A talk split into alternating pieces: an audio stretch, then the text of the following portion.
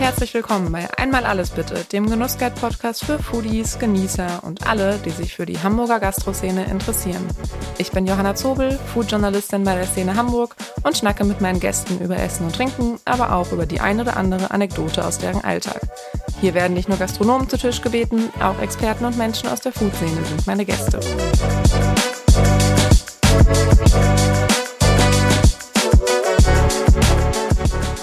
Folge wird euch präsentiert von Lotto Hamburg. Lotto 6 aus 49, Deutschlands beliebteste Lotterie in jeder Hamburger Lotto-Annahmestelle und auf lottohamburg.de. Chance 1 zu 140 Millionen, Spielteilnahme ab 18. Glücksspiel kann süchtig machen. Hilfe findet ihr unter bzga.de.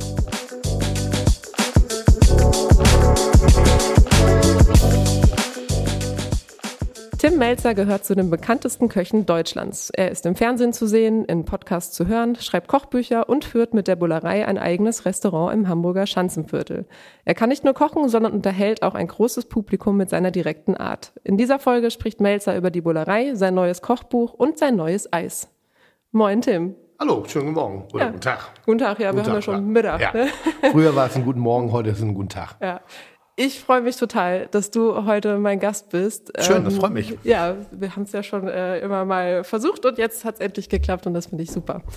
Also ich muss ja zugeben, äh, ich glaube, ich hatte bei keiner Recherche so viel Spaß wie bei der äh, zu dieser Podcast-Folge. Ist das ich, so? Ja, wirklich, man verliert sich ein bisschen. Ja. Ähm, ich habe mir alles angeguckt von Duell um die Welt über Kitchen Impossible. Äh, dein Instagram-Account es ist, ist sehr amüsant, wirklich. Also ich hatte sehr, sehr viel Spaß, das ja. vorab. Irgendwann habe ich aufgegeben, ich glaube nach fünf Stunden.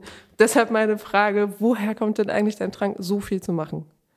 Das wirkt immer so, dass ich so viel mache, aber ich äh, bin ein, ein Großmeister im Loslassen. Das heißt, mhm. ich äh, alles, was ich mache, mache ich mit Menschen, mit anderen Personen. Und ähm, das bedeutet für mich, dass ich viel Freiräume mir immer wieder ausarbeite, mhm. die ich eigentlich zur Entspannung nutzen will. Da ich aber ein sehr begeisterungsfähiges äh, Spielkind bin, lasse ich mich auch immer wieder gerne auf neue Abenteuer ein. Und ich liebe es, meine Komfortzone zu verlassen. Mhm. Also da, wo man nichts zu riskieren hat, also da, wo man nichts oder nichts zu verlieren hat. Ähm, Im Sinne von na, naja, wenn ich in, ich muss halt einmal vom Zehner springen, mhm. wenn ich weiß, dass es mich nicht tötet. Okay. So, das ist das. Also ich habe keine Sehnsucht, irgendwie mich körperlich oder andersartig zu deformieren. Ähm, und solange das jetzt keine Risiken in sich bringt, die Leib und Gesundheit angeht, äh, ja, I'm in. Viel Spaß. Da muss ich gerade an die Duell um die Welt Folge denken. Das sah ein bisschen anders aus. Das muss man sagen. Ähm, das war ein Unfall. Das mhm. war ein, ein, ein, eine, ein Zusammenspiel vieler unglücklicher Umstände. Irgendwie, das würde ich auch in der Form jetzt nicht nochmal machen. Mhm. Also gerade insbesondere Feuer und Naturgewalten sind unberechenbar. Und in dem Falle war es das Zusammenspiel aus Wind und Feuer. Mhm. Und ähm, das war eine enge Nummer. Das war wirklich ja. eine enge Kiste. Ich, ich neige nicht dazu, mich mit Sachen äh, in, in die Öffentlichkeit zu begeben geben, die halt so passieren, mhm. große Dramageschichten machen, weil ich vielleicht in der Dusche auf der Seife ausgerutscht bin, oh, und dann versuchen irgendwie da unnötig Aufmerksamkeit auf sich zu ziehen, sondern schon eher mit den Sachen, die man inhaltlich dann auch macht. Das heißt also, die, das haben wir relativ milde behandelt. Okay. Ähm, jetzt kommen wir mal dazu, du wirst ja auch Küchenbulle genannt. Ja. Wie hast du dir denn eigentlich den Namen verdient gemacht? Hm. Also ich weiß, wie ich ihn mir verdient gemacht habe. Es ist, es ist so ein bisschen, ich bin so viele Personen und mhm. manchmal bin ich irritiert, welche Person ich eigentlich so bin. Und was ich schon recht früh getan habe im Laufe meiner Karriere, nämlich äh, zu meinen englischen Zeiten, als ich in England gearbeitet habe, ich habe mich sehr schnell von bestimmten Mechanismen distanziert, insbesondere Sprache, äh, ähm, Verhalten, Druck ausüben auf Mitarbeiter, der ich ja damals war. Ähm, ich bin damals ein, ein Karriereweg gegangen, der wäre auf dem Papier sehr steil gewesen. Ich, war überraschenderweise talentiert. Ich habe in den richtigen Adressen gearbeitet und ich habe auch schnell äh, die Beförderungsstufen erklommen, mhm. weil ich halt äh, mit dem Druck ganz gut klarkam, die Masse kochen konnte, als aber auch den, die Qualität. Aber es gab zu der damaligen Zeit einen bestimmten Führungsstil, der dicht am Militär war. Es gab eben halt den Brüllhannes, wie wir mhm. ihn immer genannt haben. Das war immer derjenige, der wegen Kleinigkeiten immer doch relativ schnell cholerische Anfälle hatte, mhm. die dann teilweise weit über die Grenzen hinaus äh, auch, auch äh, äh praktiziert worden sind. Und ich war genau das Gegenteil. oder ich bin genau das Gegenteil. Ich bin laut und ich bin prollig und ich, ich krakele auch viel, aber im Streit oder da, wo es eng wird oder da, wo ich wirklich vermitteln will oder da, wo ich Veränderungen herstellen will, bin ich halt sehr ruhig. Und zu der damaligen Zeit hatte ich das Weiße Haus. Und ähm, ich glaube, das war zur Entdeckungszeiten, als ich dann mit Schmeckt nicht, gibt's nicht angefangen habe. Da gab es diverse äh, Pressemitteilungen über mich, die eigentlich sich doch sehr stark mit meinem Äußerlichen, auch mit meiner Art und Weise beschäftigt haben. Also die mir jegliche Form der Kompetenz abgesprochen haben, okay. des Kochens. Und dann habe ich mir so T-Shirts gedruckt. So, da war dann eben Schaumschläger stand da drauf, dann stand da äh, Hochstapler, weil ich mhm. immer sehr hoch früher meine Zeit lang sehr hoch angerichtet habe, Aufschneider, äh, politisch nicht mehr korrekt war damals Dosenöffner und ähm, unter anderem auch Küchenbulle. Also mhm. praktisch das, was man mir sowieso nachgesagt hat oder was man meiner Branche nachgesagt hat, ad absurdum zu führen, indem ich mhm. das halt eigentlich in einen humorvollen Kontext gebracht habe. Und das hat irgendjemand auf, aufgeschnappt und das bin ich nie wieder losgeworden. Okay. Und du hast ja auch dein Restaurant sozusagen damit verbunden und dann äh, ja Spullerei getauft. Das hat überhaupt keinen Kontext. Nein? Also nein, das ist ganz lustig. Äh, mein Partner und ich, also Chris, äh, Chris ach, wollte ich gerade sagen, das war mein Chef äh, Patrick Rüter. Als wir damals die Bullerei übernommen haben, waren wir auf Namenssuche oder haben mhm. selber versucht, einen Namen herzustellen. Das ist, äh, Restaurant befindet sich in der Halle der Kälber und Versandschweine. Mhm. So wollte ich das Restaurant eigentlich auch nennen. Das war, war aber, äh, mein weiblicher äh, Bekanntenkreis fand dieses Wort Versandschwein nicht so schön. Okay. Dann habe ich ja, vielleicht sollte man dann nicht gleich mit der Tür ins Haus mhm. fallen, in Anführungszeichen. Und ähm, wirklich eine Bekannte hat uns angerufen und hat gedacht, wie ist das mit, mit dem Namen Bullerei? Mhm. Und dann dachte ich, oh, das ist jetzt aber echt so ein bisschen zu viel Küchenbulle, aber mhm. allgemein wurde das äh, sehr angenommen. Mhm. Also der, der, der traf auf Gegenliebe der Name und dann haben wir uns schlusslich dafür entschieden. Und die Bedeutung dessen, die man hineininterpretieren kann oder konnte, ist alles erst im Nachhinein entstanden. Mhm. Jetzt habt ihr ja auch schon, äh, ich habe ein bisschen recherchiert, am 1. Juli äh, 15-jähriges Bestehen mit der Bullerei. Ja, krass. ähm, und ich habe ein Interview äh, gefunden, äh, das du beim Abendblatt gegeben hast. Mhm. Und da hast du, jetzt muss ich gerade mal hier auf meinen Zettel schauen, ähm, die Küche beschrieben mit Lust und Laune Hausfrauen-Style. Mhm. Was hast du denn damit gemeint und ist das heute immer noch so? Na, grundsätzlich versuche ich ja, ähm, ich glaube, die, die, die FAZ hat mal über mich geschrieben, ich würde die, die Küche proletarisieren. Mhm. Ja, das ist, äh, war, war eigentlich als Beleidigung gedacht. Ich habe es aber als Kompliment aufgefasst, weil ich möchte die Küche zugänglich machen für jedermann. Ja. Und da, da arbeite ich dann eben hin und wieder auch mit Attributen, die das mhm. Ganze ein bisschen runterbrechen, die die Hemmschwelle abschaffen, dass du, wenn du sagst Hausfrauenküche, dann ist es erstmal was Vertrautes. Mhm. Du stellst das nicht so art in, in so stark in mhm. Frage, weil jeder ist mal in einem Haus groß geworden oder in einer ja. Wohnung und im optimalen Fall gab es dort auch ein oder mehrere Personen, die sich um das mhm. Kulinarische, das ist unser Erstkontakt. Und äh, Lust und Laune äh, soll ihm sagen, nicht, ich bin nicht das Restaurant für die Hochzeit, mhm sondern ich bin das Restaurant für den Moment, den du gerade empfindest. Wenn du heiraten möchtest oder wenn du Geburtstag feierst oder wenn du ein Candlelight-Dinner hast oder wenn du deine mhm. Scheidung feiern möchtest oder wenn du den Auszug deiner, oder egal, mhm. oder wenn auch gar nichts zu feiern hast. Also den, die, der Moment kommt komplett von dir und wir bieten dir das richtige Ambiente. Ein Restaurant ohne Hemmschwelle. Mhm. Und eigentlich, ähm, ich bin später erst auf den Begriff gekommen, wir sind ein modernes Wirtshaus. Mhm. So, wir sind in Norddeutschland, wir haben diese Wirtshauskultur nicht so sehr wie im, im, ja. im, Süden Deutschland. Und eigentlich sind das, ist das, was jetzt auch allgemein durch die Presse getragen wird. Wir sind ein Treffpunkt, wir sind ein mhm. Kommunikationsort. Du gehst bei uns hin, natürlich wegen des Essens, aber nicht ausschließlich, sondern mir ist wichtiger, dass du hingehst, also bei uns Zeit verbringst mit den Menschen, mit denen du am Tisch bringst mhm. und wir dürfen dir das Ambiente drumherum gestalten, statt dass mhm. du bei uns reinkommst und vor Ehrfurcht erstarrst, weil irgendeine Tellerkonstruktion oder irgendeine ja. Speisenkartennennung dich dir zwar Respekt abbringt, aber dich emotional nicht berührt. Mhm. Ich will Emotionen wecken, ich will Geschichten erzählen. Ich möchte und deshalb arbeite ich mit kräftigeren Bildsprachen wie im Hausfrauen- oder Hausmannküche. Wie sehr ähm, bist du denn eigentlich in der Bullerei involviert? Also bist du auch äh, in der Küche anzutreffen? Machst du richtig mit? Also ich glaube momentan viel zu viel. Ich glaube, meine Mitarbeiter wünschten sich, dass ich bald mal wieder endlich mit, mit Kitchen Impossible anfange. Das ist so mein großer Drehblock, ja. den ich eben äh, der sehr dominant ist im Jahr, weil ich da viel auf Reisen bin und dadurch dann auch äh, äh manchmal drei, vier Tage am mhm. Stück nicht in der Bullerei ich will nicht sagen, dass sie das genießen, aber äh, ich bin der Unruheherd. Okay. Also alles, was, also wenn, wenn wir, wenn wir Routinen entwickeln, die funktionieren, dann werde ich unruhig. Mhm. Weil Routine kann auch Bequemlichkeit erzeugen. Und Bequemlichkeit ist für mich eines der negativsten Aspekte in der mhm. Gastronomie. Ähm, momentan bin ich jeden Tag viel zu lange da. viel zu lange, nach, nach Aussage meiner Mitarbeiter, ähm, weil ich immer wieder Denkstrukturen, wenn wir jetzt drei Jahre in diese Richtung gefahren mhm. sind, und das funktioniert, dann sitze ich da irgendwann und sage, Kennings, nee, das ist, wir, lass mal in die andere Richtung fahren. Und, ja, und frage, warum? Und meine Frage ist, ja, warum nicht? So, mhm. ich, also ich habe oft keine Antworten in den Momenten, wo ich mhm. äh, Dinge verändere. Und ich verändere gerne. Mhm. Also wir bewegen uns konstant, wir entwickeln uns konstant. Wenn du, wenn du jetzt, ich keine Ahnung, ich habe das lange nicht mehr gemacht, aber ich würde es, glaube ich, gerne mal machen. Ähm, wenn, wenn du heute eine Kritik von vor zwölf Jahren über mhm. die Bullerei im Netz, da gab es ja auch schon so, so TripAdvisor mhm. oder so Kram.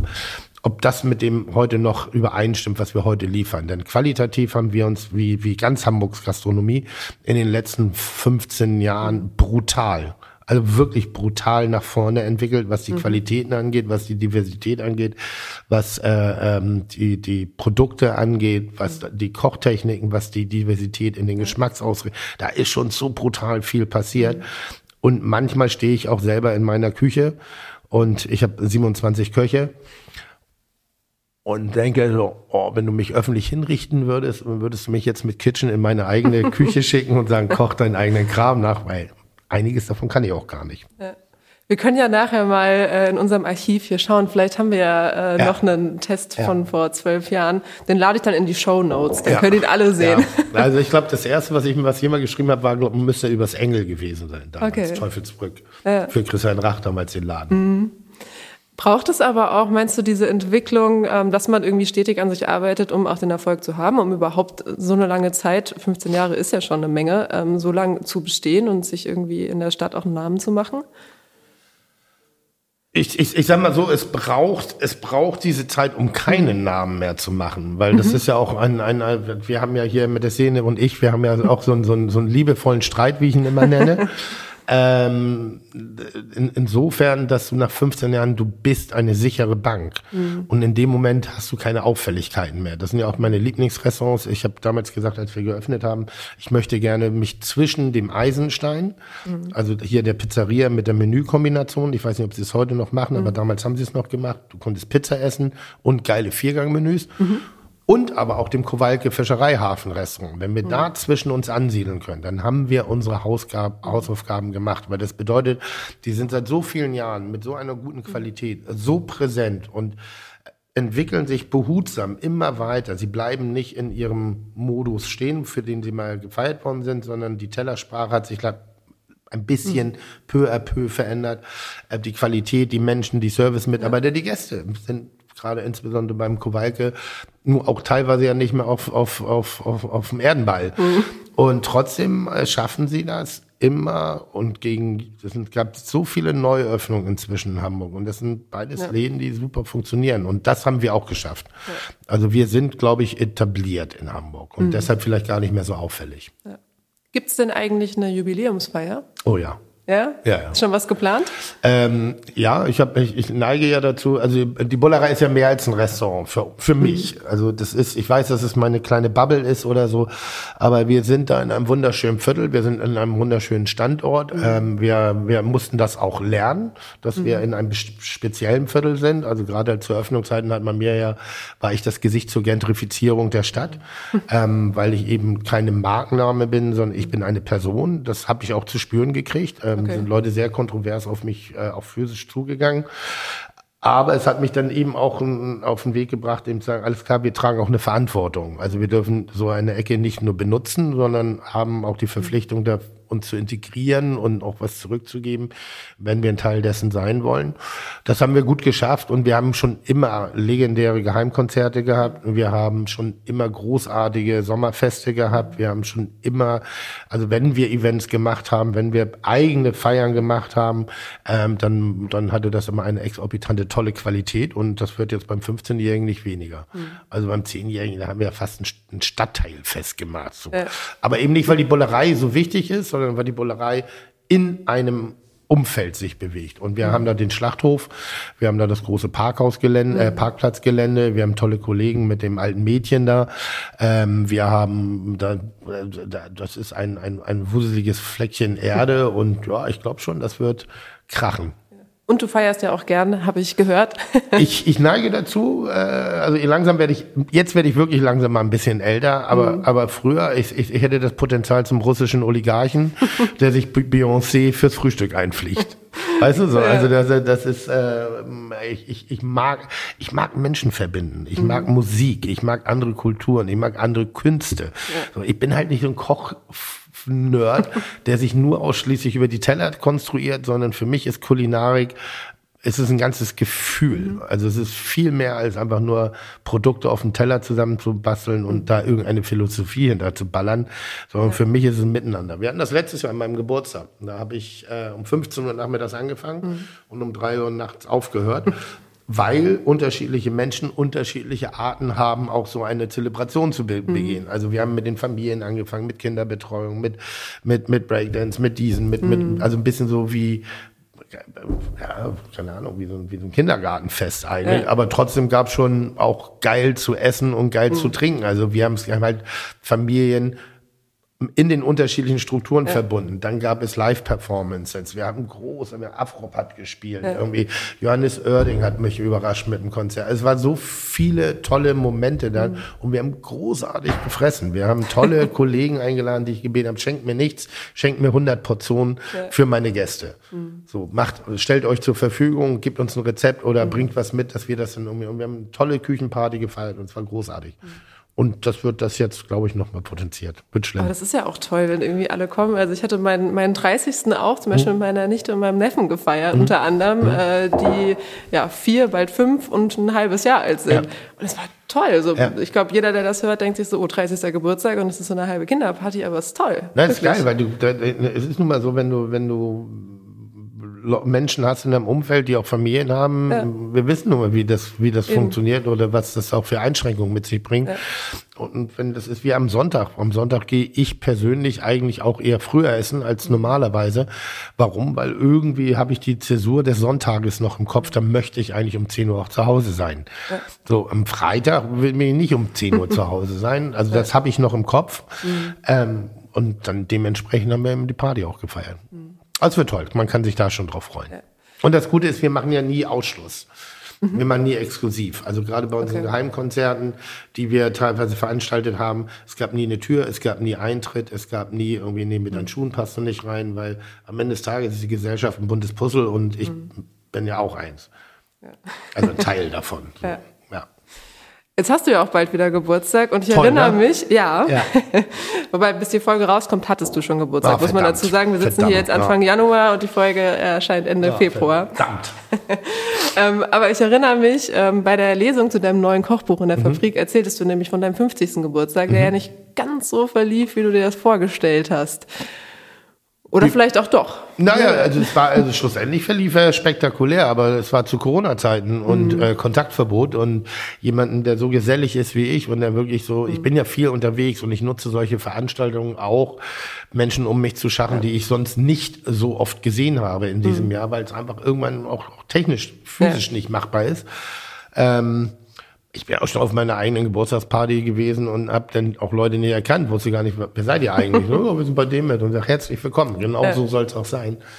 Ähm, und ich musste alleine feiern. Und ja. das alleine feiern habe ich dann ad absurdum geführt, indem ich gesagt habe, dann feiere ich jetzt meine größte Party, nämlich mit meinen Internetfreunden. Ja. So, und habe äh, eine Geburtstagsparty im, im, im Netz gefeiert, hab, damit wir alle das gleiche essen, habe hab Boxen verschickt, mhm. äh, habe dann einen Kochkursus versucht zu geben, was mhm. dann zum Verlaufe des Abends immer schwerer wurde.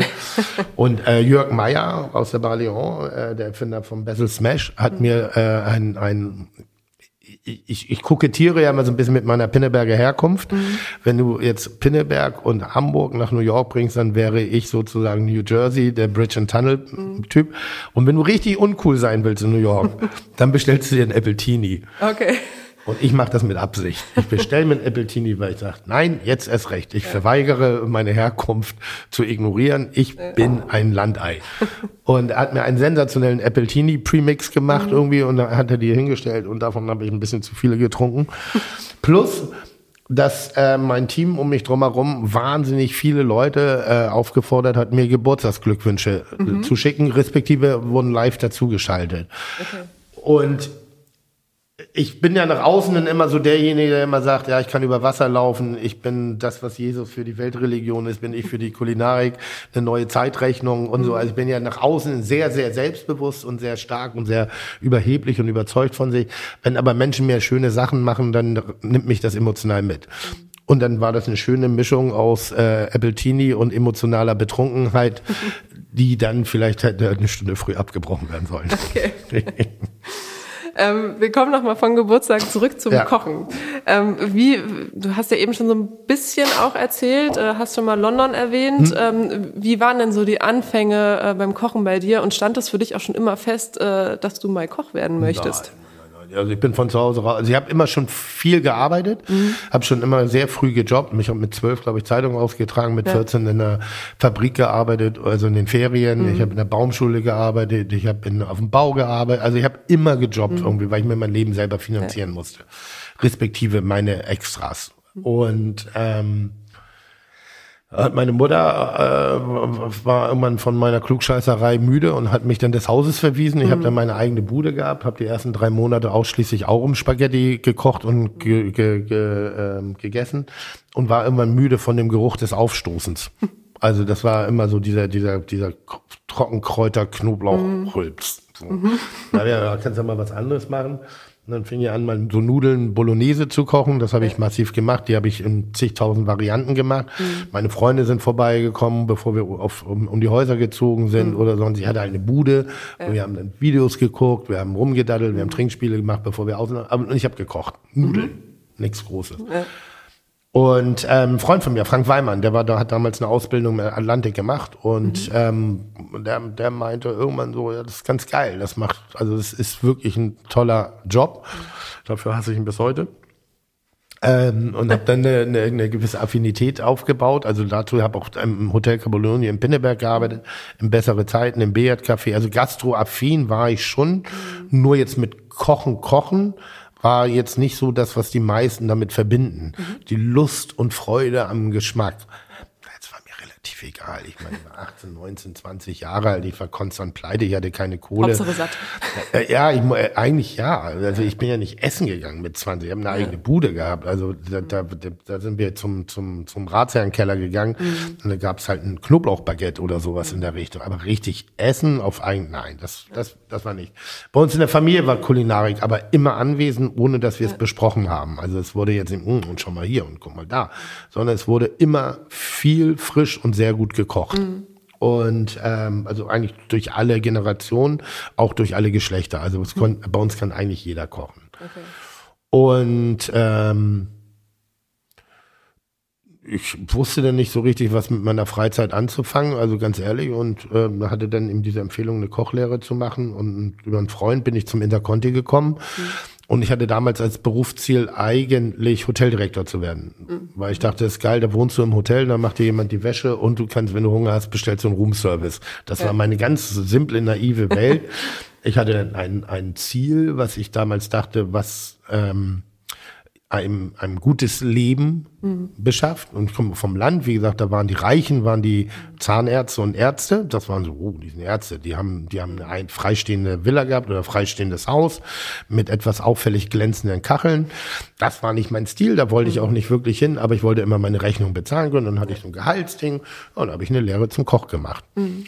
Und äh, habe Gott sei Dank, muss ich sagen, einen Lehrherrn gehabt, äh, Helmut Hellwig, der inzwischen leider verstorben mhm. ist, ähm, der mit so einem Rüpel wie mir wirklich sehr gut was anfangen konnte, weil er sich, glaube ich, auch ein bisschen in mir gesehen hat, weil ich war vorlaut.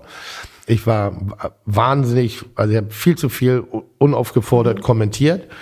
Ich war sehr am Leben interessiert. Ich habe damals schon für mich entschieden, ich habe mal das Modell der Gleitzeit entwickelt, was in der Küche nicht unbedingt angebracht ist. Also ich war schon Pain in the Ass und eine Nervensäge, aber ich war auch fleißig.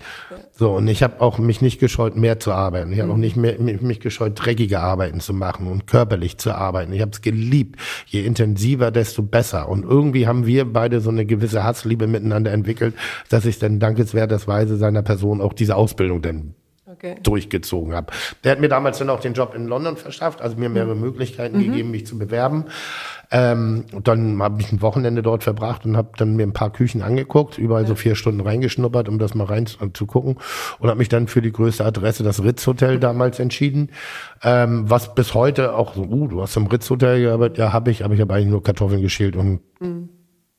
Und warst ja auch nicht so happy damit, ne? Also du, du hast ja nicht die besten Erinnerungen an die Zeit. Naja, ne? ich habe nur, ich habe nur gute Erinnerungen an das Team, an die, an die ganze mhm. Energie. Das ist, das war schon richtig aufregend mhm. und spannend, weil sie auch besonders war. Aber es ist so ein bisschen dieses, hat uns ja nicht geschadet denken. Mhm. So, das ist vielleicht, weil ich ihm halt drin war. Ne? Also das war schon nur grundsätzlich war es einfach eine Art und Weise, der Wertschätzung der Arbeit, die wir geleistet haben, die einfach auf Null mhm. intendierte. Also es gibt eine, eine einfache Geschichte, ich wurde relativ schnell befördert vom ja. Kommi, das ist die erste Position, mhm. zum Demi-Chef de Party, das ist die zweite mhm. Position, mhm. das gibt also eine Hierarchie ja. mit Titeln, richtig. Und ähm, an dem Tag, als ich befördert worden bin, hat mich der Küchenchef in die Küche geholt, äh, ins Büro geholt und gesagt, Tim, hier tollen Job gemacht, irgendwie, ich möchte dich befördern mhm. zum, zum Demi-Chef de Party und ich gebe dir einen Ratschlag mit auf den Weg. Der Kommi ist den Dreck unter deinen Schuhen nicht wert. Mhm. Und dann denke ich gerade, die, vor zwei Minuten war ich Kommi. Also mhm. vor zwei Minuten war ich den Dreck unter den äh. Schuhen. Ja, was ist denn das für eine komische Art der Didaktik? Aber trotzdem, das Team war toll und großartige Kollegen noch durchgezogen. Und dann hatten wir ein großes Event, wo eben jemand verbal so erniedrigt worden ist, dass er vor mir einen Nervenzusammenbruch bekommen hat und sich eingenässt hat. Und dann habe ich gedacht, das kann nicht sein. Das kann nicht sein, wie wir zu Leistung kommen. Das kann nicht sein, mhm. wie wir sowas Schönes wie kochen. Also ich hatte da schon Blut geleckt, aber mhm. ich war noch technisch sehr fokussiert. Ja. Und dann habe ich am nächsten Tag gekündigt und wollte mit dem Kochen aufhören. Mhm. Und dann wollte ich aber in London noch bleiben und habe mich beworben im, im Caluccio, also Neil Street Restaurant und bin auf meinen zweiten groß, großen, vielleicht noch größeren Mentor getroffen, nämlich Gennaro Contaldo. Ein, ein, ein, ein, wirklich ein Mann, wie er im Buche steht. Ein Mann mit Emotionen, ein Mann mit Schwächen, ein Mann mit brutalen Stärken, aber vor allem ein Mann mit großen Leidenschaften. Und diese Leidenschaft hat er in mir geweckt, also diese Affinität wirklich zum lustvollen Kochen, mhm. zum wirklich rein geschmacksorientierten Kochen, zum de demütigen Kochen, nicht zu viel mit Sachen zu machen. Italienisch.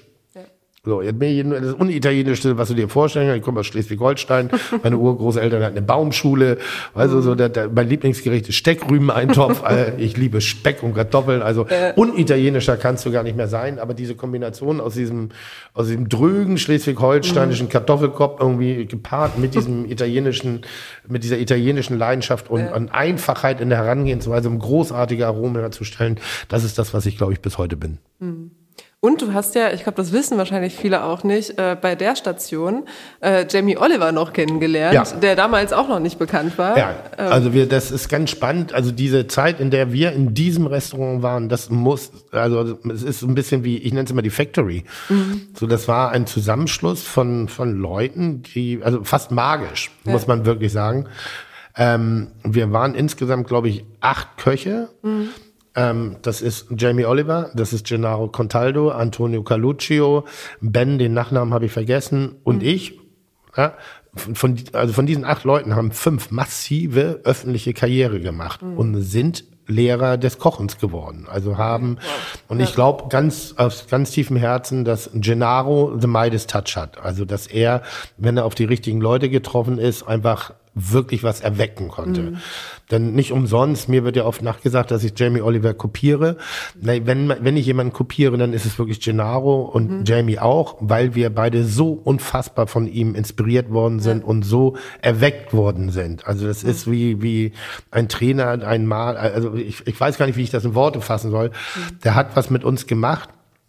Und Jamie und ich waren beide Hayo Pies, ich noch damals äh, äh, äh blau gefärbte, kurz rasierte Haare in allen möglichen Farben, Zungenpiercing und auf jede Hardhouse-Party äh, in illegale Raves gegangen, irgendwie, weil ich so Spaß dran hatte, ohne Kohle. Ähm, Jamie gerade frisch von der Schule, also ich sag mal gerade mal, und da, die haben ein anderes Ausbildungssystem, ja. auch einfach ein wahnsinnig fröhlicher, ener energetischer, energiereicher mhm. Mensch irgendwie. Ja, und wir haben irgendwie, haben wir uns gefunden und waren dann sehr dicke miteinander und irgendwann musste ich dann halt den England-Aufenthalt abbrechen, weil ich einfach nicht genug Geld verdient habe, weil England einfach brutal teuer war. Ja. Dann sind wir uns ein bisschen aus dem Weg, äh, also nicht aus dem Weg gegangen, aber haben so ein bisschen den Kontakt verloren und dann, aber so nach anderthalb Jahren bin ich mal wieder rübergefahren und hatten mhm. wir uns verabredet und da fing das bei Jamie schon an. Ach, okay.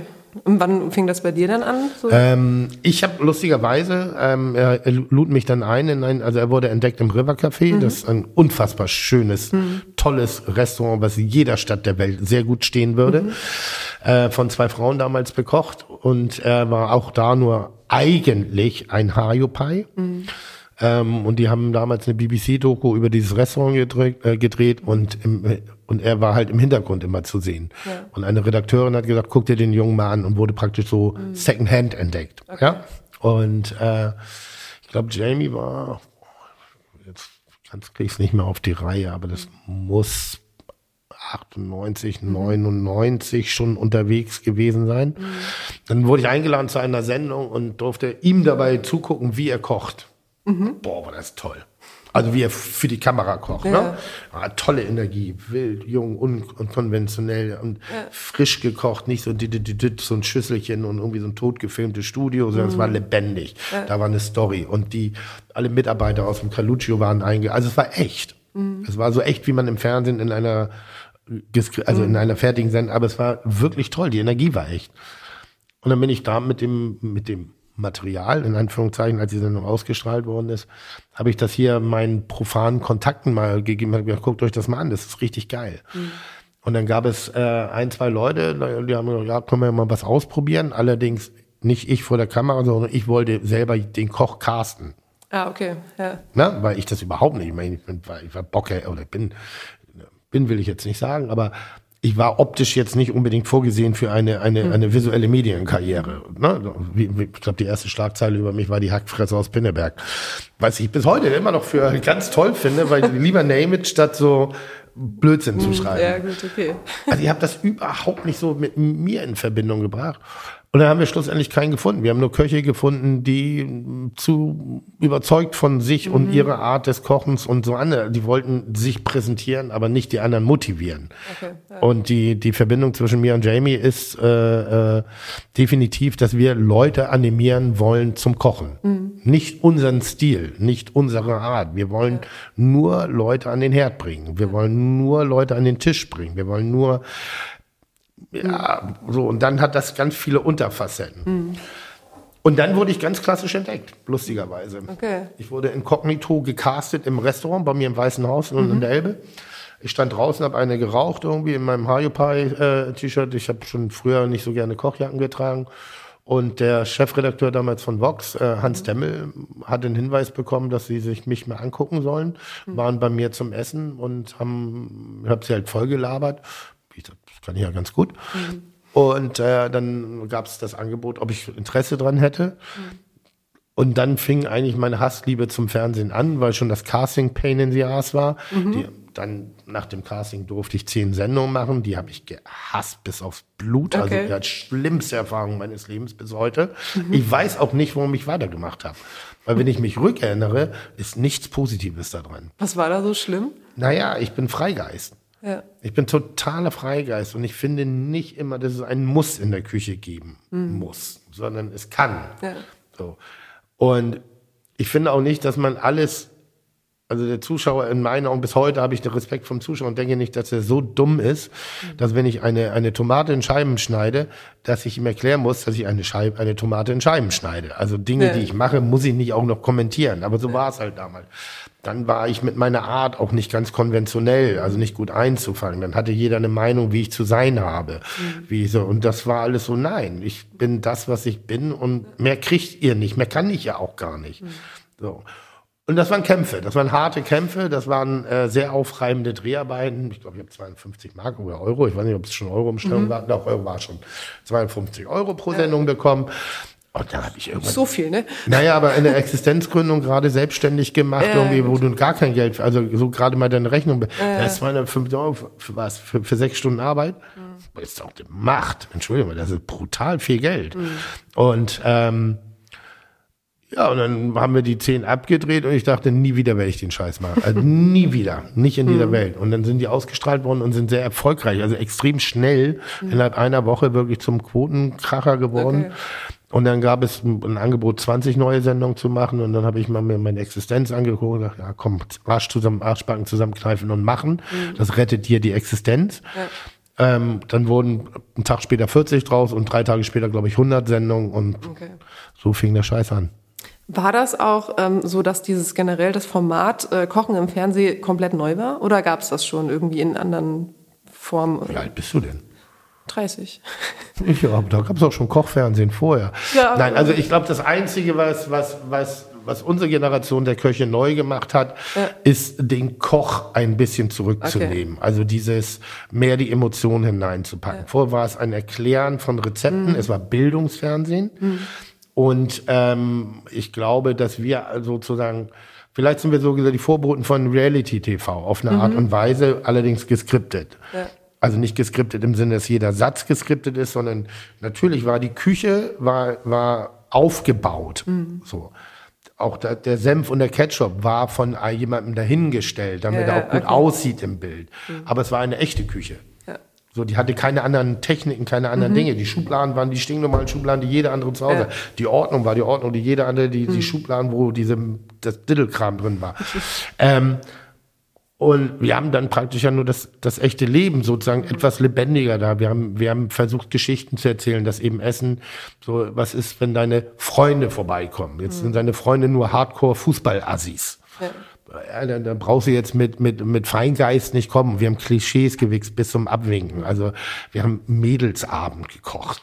Weißt du, so wir, mhm. haben, wir haben versucht, Bilder in den Köpfen zu erzeugen und ich glaube, das, das war dann schlussendlich auch der große Erfolg, warum mhm. dieser, äh, ähm, es ist ja kein, kein Trend, es wurde ja ein Megatrend, der bis ja. heute nach wie vor anhält und immer größer und immer breiter wird, was auch manchmal richtig nervig ist, mhm. also auch brutal nervig, finde ich, und manchmal kann ich auch unsere Fressen alle nicht mehr sehen, mhm.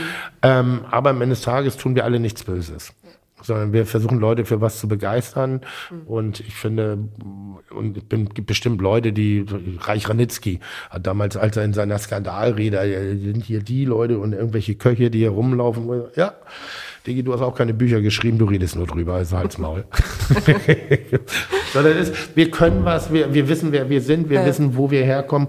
Und mal abgesehen vom direkten Konflikt, also wenn ich jetzt mit Hensler oder mit Raue mhm. oder mit anderen, wenn wir uns liebevoll die, die Beleidigung um die Ohren hauen, ähm, tun wir nicht so, dass wir besser sind als andere, sondern wir mögen das, was wir tun und versuchen, das an den Mann zu bringen. Ja.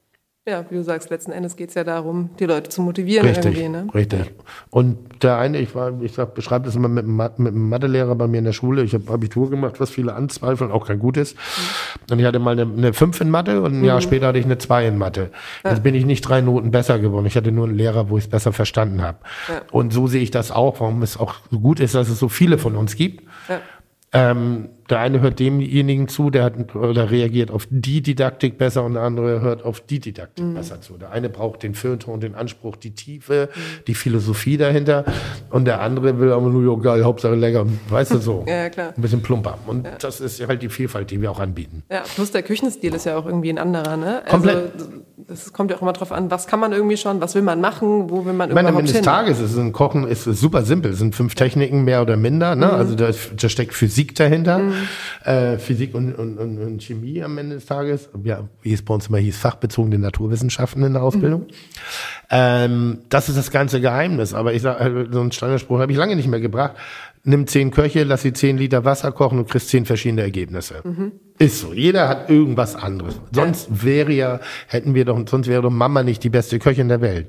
Schmeckt auch immer anders bei Mama, immer besser. Kannst Es dasselbe Gericht kochen, schmeckt immer besser bei Aber ich habe bei so vielen Muttis gegessen und nein, es schmeckt nicht immer besser.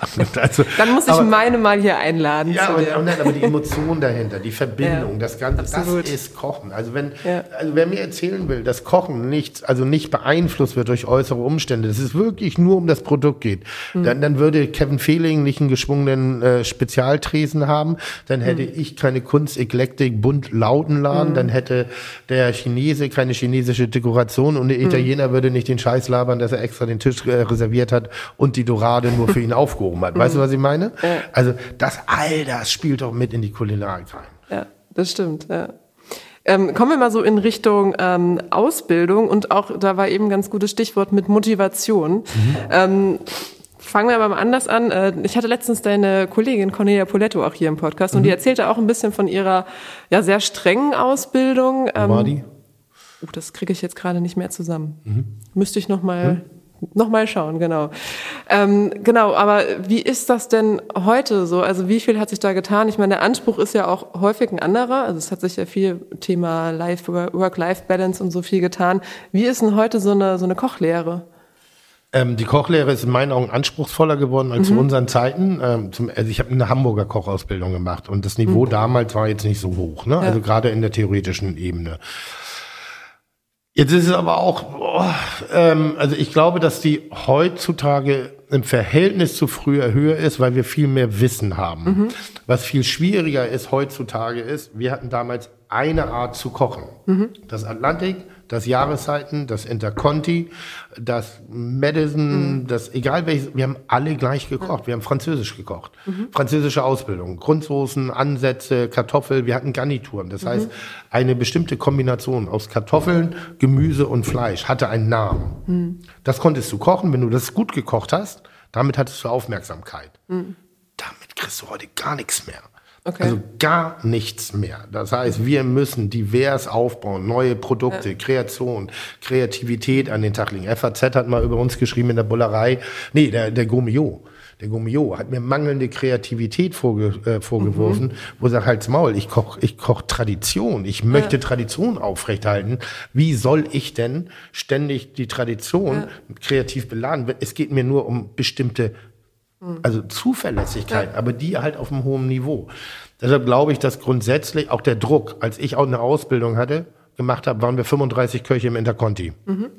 Als ich gegangen bin, waren wir schon nur noch 17 und zum Schluss waren das sieben Leute. Ja. Dieselbe Küche, dieselben Outlets, dieselben Dinge. So, und dann sag ich, wie soll denn das funktionieren? Das kann ja gar nicht funktionieren. Also Dinge verändern sich, Dinge und verändern sich wahnsinnig schnell. Ansprüche der Gäste, wahnsinnig. Früher hat es gereicht, Kartoffelpüree zu machen. Das reicht heute nicht mehr. Also da ist einfach vorbei. Es gibt noch so ein paar tolle Läden, wie gesagt, Fischereihafen. Heinz Wehmann. Heinz Wehmann dabei, ja. ist ein Dinosaurier hier in Hamburg. Also wirklich ein Dinosaurier mit der Klassik, mit der er am Kochen ist. Und wenn Wehmann anfangen würde, Sojasauce äh, und, und ich sag mal Tataki vom Thunfisch zu machen, dann würde ich sagen, oh, jetzt haben wir es verloren. Jetzt ist es vorbei. Plus, was auch noch eine Sache ist, wir hatten früher we viel weniger Wissen. Also alles Wissen, was ich habe, habe ich aus zwei Büchern. Das ist der junge Koch und das ist der Escoffier. Das sind die beiden Lehrbücher, mit denen ich gearbeitet habe, mit denen ich mein das, das war's. Wenn du da auch nur einigermaßen von links nach rechts lesen konntest, und einigermaßen, dann warst du schon ganz gut. Jetzt müsstest du noch ein bisschen Attitüde haben und äh, handwerklich. Aber Handwerk ist Schneiden, Braten, Dingsbums. Aber es war viel weniger. Es war weniger, also weniger Wissen, was ich sozusagen aufnehmen musste. Heutzutage ist Wissen online. Wikipedia. Und Wikipedia, du, du kriegst dieses Wissen nicht mehr so tief in dich rein. Und jetzt auf alte Zeiten rum zu, zu oh, das war ja so viel schöner. Ich sage, nee, wir hatten viel weniger Wissen, die müssen heute viel mehr wissen. Der Druck ist sehr viel größer geworden, in meinen Augen, weil auch durch diese Wirtschaftlichkeit, früher war es ein Azubi, und ich hatte Zeit, vier Stunden lang, äh, äh, äh, dafür habe ich, also irgendwelches Gemüse in kleine Stücke zu schneiden. Dafür musste ich dann das Kühlhaus putzen, weil ich zu falsch geschnitten habe, zu dies, zu das, jenes.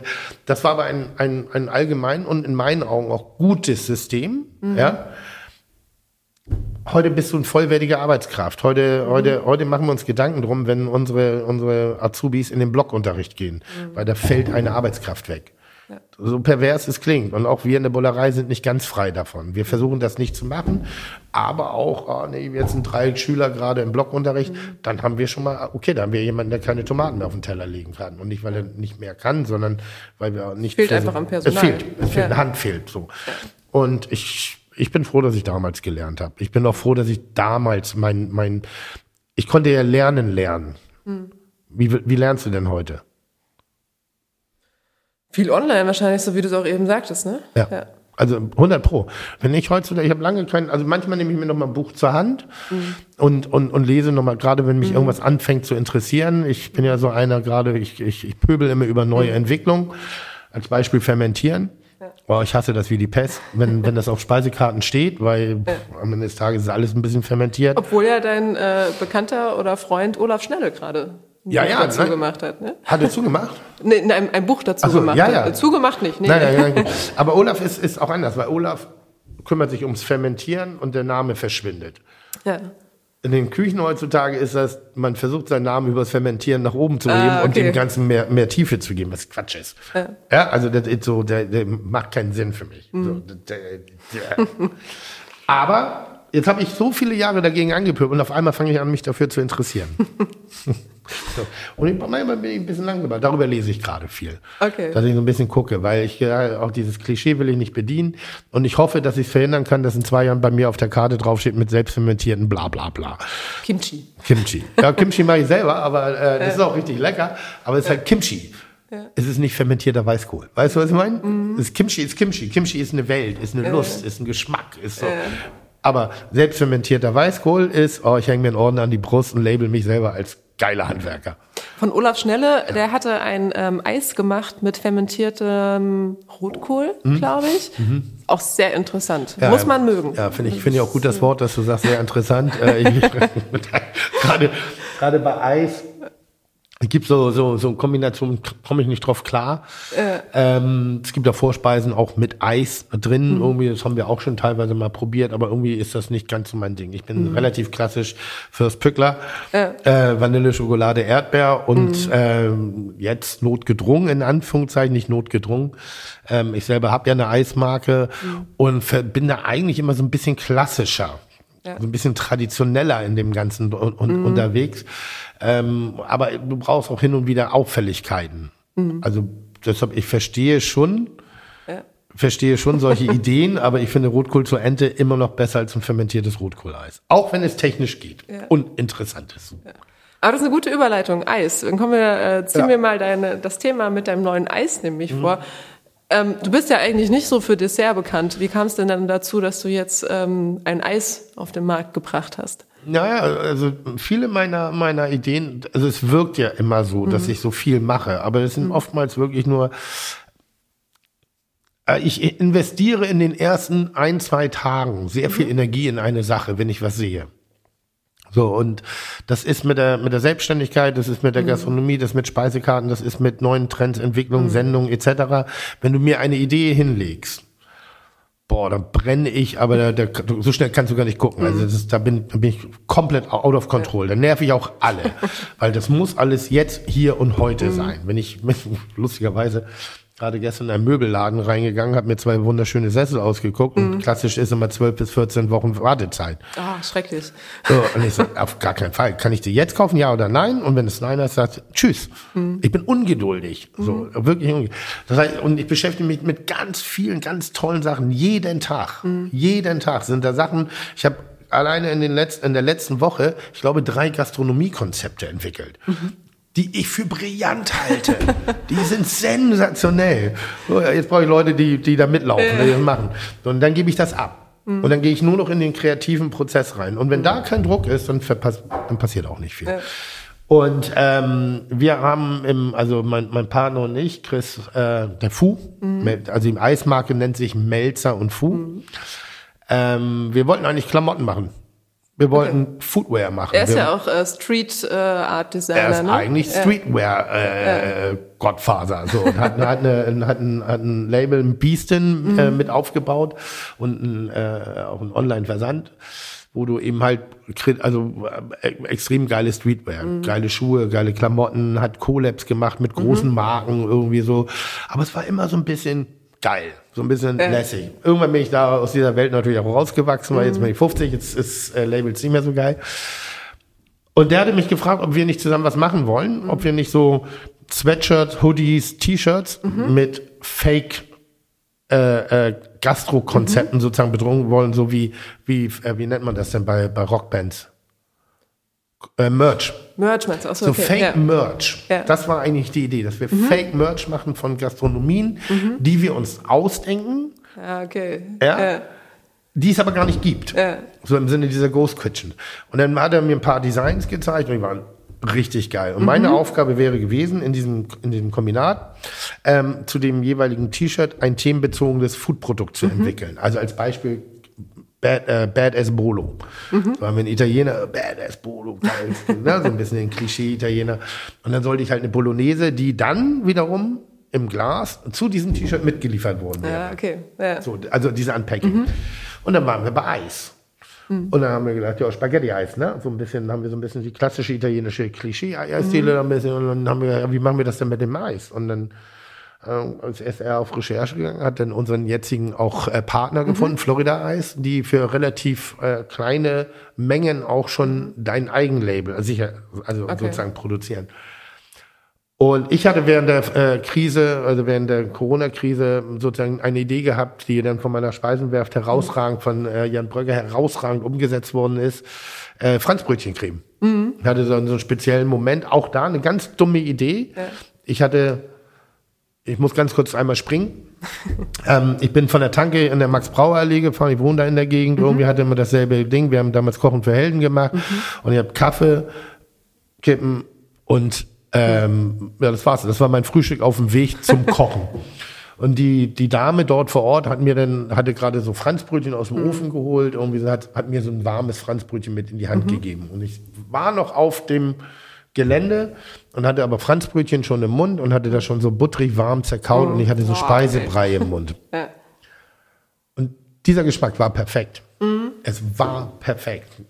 Es gibt manchmal so Momente, wo ich sage, Alter, den Geschmack, den musst du dir merken. Ja. Das war zerkautes, Ofen, warmes Franz, es war butterig, es war karamellig, es war zimtig. Ich glaube, es war auch so ein bisschen warm draußen. Mhm. Es, war, es war ein perfekter Food-Moment. Mhm. Und dann bin ich mit der Idee, bin ich dann direkt losgefahren und habe, äh, also in, in, damals noch in die gute Botschaft, und habe Jan gesagt, pass auf, stell dir mal vor, so, du musst jetzt Franzbrötchen zerkauen. So ein Brei aus Franzbrötchen, also so ein bisschen die Konsistenz, das, was einer Vogelmutter seinem Küken in den Rachen rotzt. Das war also, ah, das muss schmecken wie, äh, das muss schmecken wie Franzbrötchen. Wir machen eine Creme. Ich sag dir, geile Idee. Äh. So, natürlich gucken wir jetzt mal alle an, bis auf Jan. Der sagt, alles klar. Ich glaube, paar Tage später kriege ich die erste Probe und ich habe geklatscht wie ein Seehund und dachte, oh, Alter, das ist, wir, wir schießen Nutella vom Markt. und haben praktisch diese legendäre Franzi Franz Brötchencreme mhm. entwickelt, die wirklich brutal gut ist. Ja. So, äh, ähm, die sieht auch toll aus, muss ich sagen, vom Logo. Sieht Na, richtig schön. Ich habe sie noch nicht probiert, aber das Logo ist 1A. Das wirklich. freut mich schon sehr. Ja. Ähm, auch da, wie gesagt, sofort zur Agentur gegangen. Mensch, ja. wir brauchen das für nichts. Mhm. Das war, ich hatte keine Idee dahinter. Mhm. Ich habe nur die Idee. Ja. So, und diese Idee, die treibe ich so weit von, bis ja. sie da steht. Dann kriege ich Langeweile. Dann, ja. dann ist so für mich, hm, okay, jetzt habe ich es ja, also was ne. Ähm, aber diese Idee, diese Franzbrötchen, weil mhm. da braucht nur einer mit an den Haken gehen und mhm. schon brenne ich. So, ja. wenn du mir jetzt sagst, Mensch, ist mal Zeit für ein neues Stadtmagazin. Mhm. Da, die, da bin ich der Schlimmste. Da kannst du jetzt schon dir deine Bettwäsche bestellen, irgendwie dein Lager aufstellen, weil jetzt wird gearbeitet. Jetzt gucken wir, was wollen wir, wie wollen wir. Mhm. Finde ich super. Ob die Stadt eins braucht oder nicht, das ist mir Lattenhagen, weil ich die Idee gut finde, mhm. weil alles, was sehr, sehr, sehr immer so in festen Bahnen verläuft, hat auch mal den Grund, irgendwann mal wieder aufgelockert zu werden. Mhm. Irgendwann muss es einen neuen Melzer geben. Mhm. Muss es. So, das ist da, es, es ist Zeit endlich dafür. Das ist, die Alten müssen auch immer mal Platz machen. Es hat alles sein, auch seine, sein natürliches Ende. Und das dachte ich bei Nutella. Ich dachte, jetzt komme ich mit der Frankfurt den Kram und Nutella ist durch. Ähm, Und dieser Franzbrötchen-Geschmack ist äh, auf so positives Feedback getroffen und mhm. irgendwie haben wir wirklich genau dieses Bild auch in den Leuten erzeugt. Ja.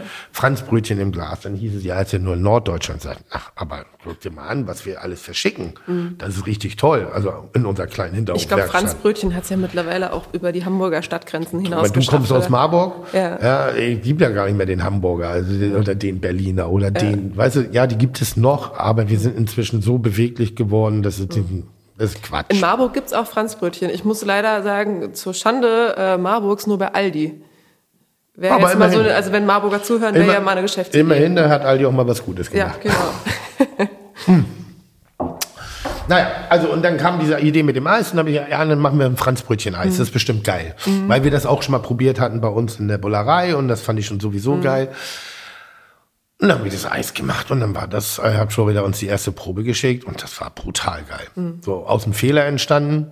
So, ich hatte eine Geschmacksumschreibung mhm. gegeben, wie ich mir, aus welchen Sachen ich mir das so vorstelle, also ja. als Vergleiche, weil ich finde immer gut, wenn du in Bildern mhm. redest. Und er hat, äh, die Dame hat alle Bilder in einen Topf reingeschmissen.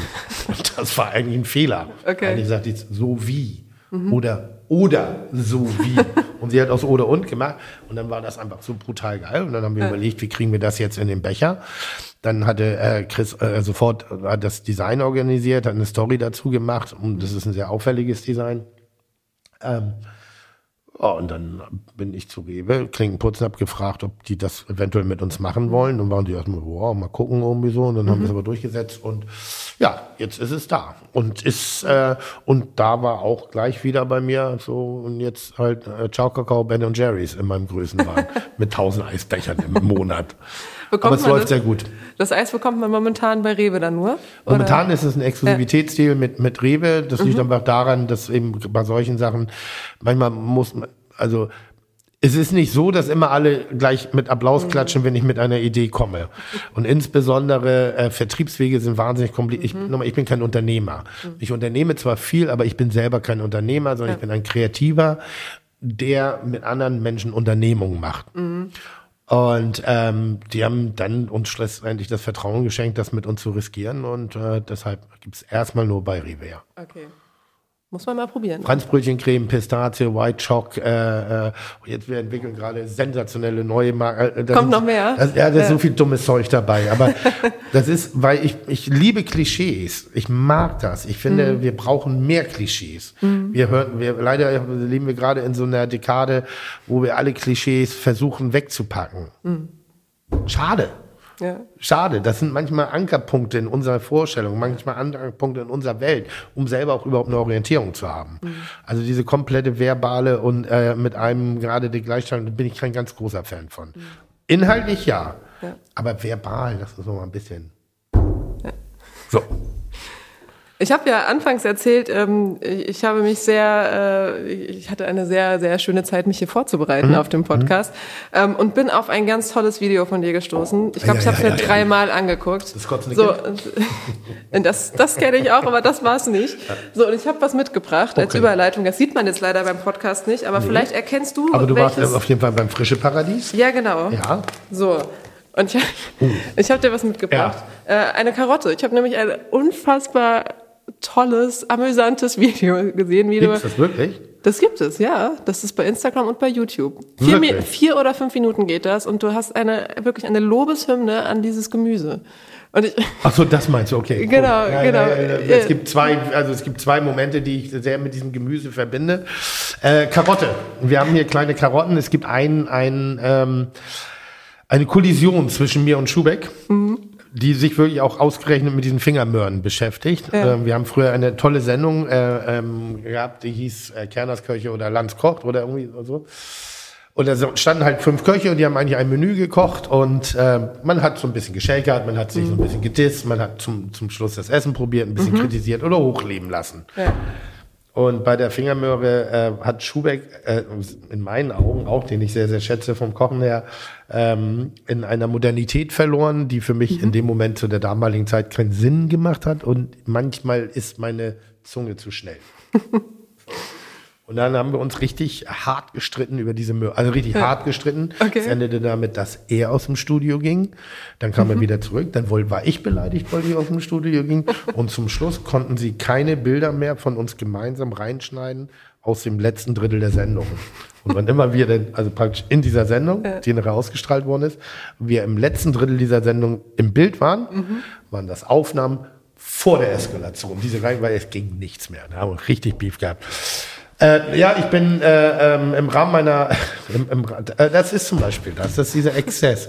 Im Rahmen meines neuen Kochbuches, 24-7, ähm, haben wir uns mal probiert an, das sind immer dieselben Fragen, was hat dich inspiriert, warum machst du dieses Buch so, dieses so, nach 20 Jahren brauchst du selber auch mal neue Antworten. Und manchmal finde ich das auch lustig, was Leute denken, was man alles so für Gedanken hat. Ich habe da nicht immer einen Gedanken. Manchmal ist es nur eine Idee, weil es toll ist. So. Und äh, da gibt es ein, ein sehr exzessives äh, Video darüber, was die Karo- Karotte per se in mir macht. Und das ist eine meiner Stärken. Wenn ich im, im Tunnel komme, dann kann ich ohne Punkt und Komma reden, mir Worthülsen zusammenbasteln, ein, ein, ein Dünnpfiff formulieren, der irgendwie Sinn macht, aber ich selber höre mir dabei nicht zu. Weil dann kriege ich Kopfschmerzen. Hörst du es dir später nochmal an? Ja, ja. Ja? Also in, in der geschnittenen Variante. Okay, okay. So, dann hatte ich da so, haben wir so zwei, drei Formulierungen eigentlich und dann fing das auf einmal an. Und das ist auch eine spontane Idee in dem Moment. Ich sollte so zwei, drei Sätze sagen Mhm. und ähm, hatte mir auch ein paar Sachen vorformuliert, ein paar Sachen wurden vorformuliert. Und dann dachte ich so, oh geil, das ist eine Kurzgeschichte über die Karotte, weil alles war ja anders. Und es war Mhm. immer nur, äh, ja, es war besonders. Ja. Und die hat's ja auch, das war nämlich eigentlich die Überleitung, ähm, auf das Cover deines neuen Kochbuchs geschafft. Richtig. Die Karotte. Richtig, richtig. Ähm, was ist denn so bei dem Kochbuch, ähm, ja, also, oder fangen wir anders an. Du hast ja auch äh, immer so die, das Ziel, Kochbücher und auch generell dein Kochen, wie du es eben schon erzählt hast, so zu gestalten, dass es für viele Menschen zugänglich ist. Warum, was ist da so besonders wichtig dran? Also ich, ich glaube, es gibt ein einziges Kochbuch, was jeder haben sollte, das ist das Dr. Oetker Kochbuch. Das ist ein Praktiker für den Haushalt, da sind alle Grundrezepturen drin. Ähm, das, was wir und heutzutage als Kochbuch verkaufen, sind Lifestyle-Kochbücher. Das ist temporäre Zeitaufnahmen in den meisten Fällen. Ähm, Kochbücher ist so ein bisschen so wie früher der Playboy. So, man hatte ihn, man hat ihn auch mal, ne? Also es gibt viele Leute, die sammeln die und einige Leute kochen auch nach diesen Kochbüchern. Aber grundsätzlich bin ich der Meinung, für den bestehenden Interessenkreis ist jedes Kochbuch geschrieben worden. Hensler macht ein hervorragendes Kochbuch, 100 deutsche Klassiker. Ich habe schon 100, also ich habe Heimatkochbuch gemacht. Lava hat schon 100 deutsche, Ra äh, äh, Rosin hat 100 deutsche. Äh, also jeder hat das irgendwie schon mal gemacht. Jetzt kommen wir aber in diese Form der unterschiedlichen Lehrer. Deshalb ist es gut. Der eine mag Hensler lieber, der andere mag Melzer lieber. Der eine mag Rach lieber, der glaube ich auch gerade deutsche Klassiker. Ja, äh, ne? kürzlich erst, ja, kürzlich jetzt, ich glaub, im Januar sogar, ja. Naja, und am Ende des Tages ist das Kochen. So, und nur weil der Rachter jetzt irgendwie die Karotte rechts auf den Teller legt und Steffen legt die Karotte links oder Tim legt die Karotte Mhm. links, ist es Kochen. Es ist easy und entspannt. Ähm,